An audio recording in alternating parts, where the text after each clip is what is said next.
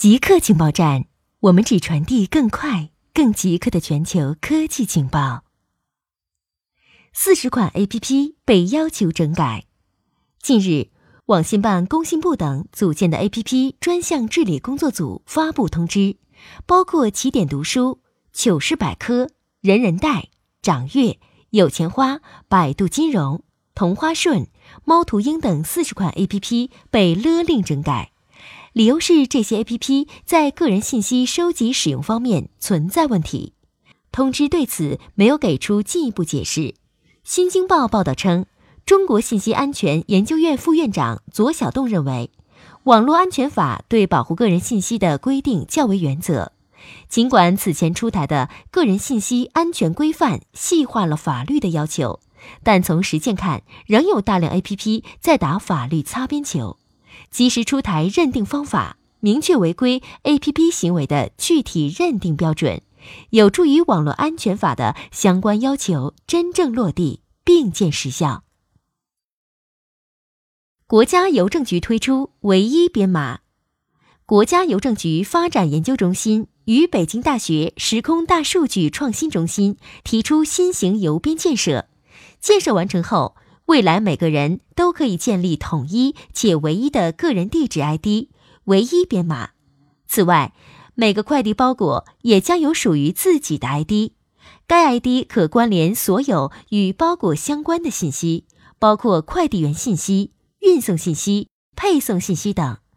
北京邮电大学教授周晓光表示，未来国家邮政局可建立居民个人寄递地址编码管理公共平台。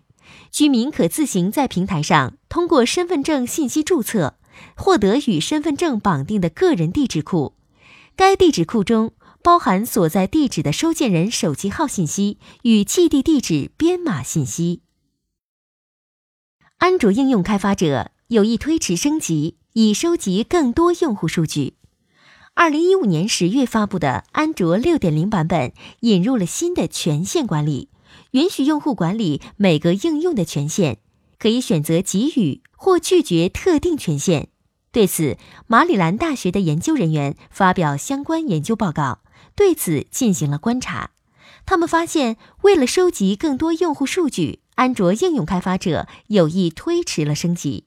从二零一六年四月到二零一八年三月，研究人员测试了一万三千五百九十九个流行应用。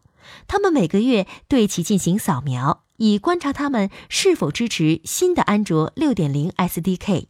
结果显示，许多安卓应用开发者宁愿使用旧的权限批准方法，以继续访问用户的隐私数据。他们还观察到，在升级到安卓6.0 SDK 之后，部分应用降低了访问非必要权限的数量。巧合的是，差评比较多的应用更可能推迟升级。美国二零一九年将有一万名数据科学硕士毕业。数据科学家过去几年炙手可热，作为一种较新的职业，其需求和起薪都相当高。为了满足需求，越来越多的高校也提供了数据科学硕士学位。北卡州立大学在二零零六年率先开设了分析科学硕士课程。至今有二百八十所美国大学和学院提供了类似的研究生学位。据统计，二零一九年将有一万名分析科学硕士毕业。尽管数据科学的毕业生人数在快速增长，但其入门级薪水仍然达到了八万美元。中国计划建立个人破产制度。近日，国家发改委等十三部门。联合印发了加快完善市场主体退出制度改革方案，其中提出研究建立个人破产制度，重点解决企业破产产生的自然人连带责任担保债务问题，明确自然人因担保等原因而承担与生产经营活动相关的负债可依法合理免责，逐步推出建立自然人符合条件的消费负债可依法合理免责。最终建立全面的个人破产制度，这一个人破产制度在社会上引发了广泛争议。支持者认为，个人破产制度有利于保护家庭和个人，避免因背负沉重债务而四处讨债，甚至自杀的情况，并借此缓和社会矛盾。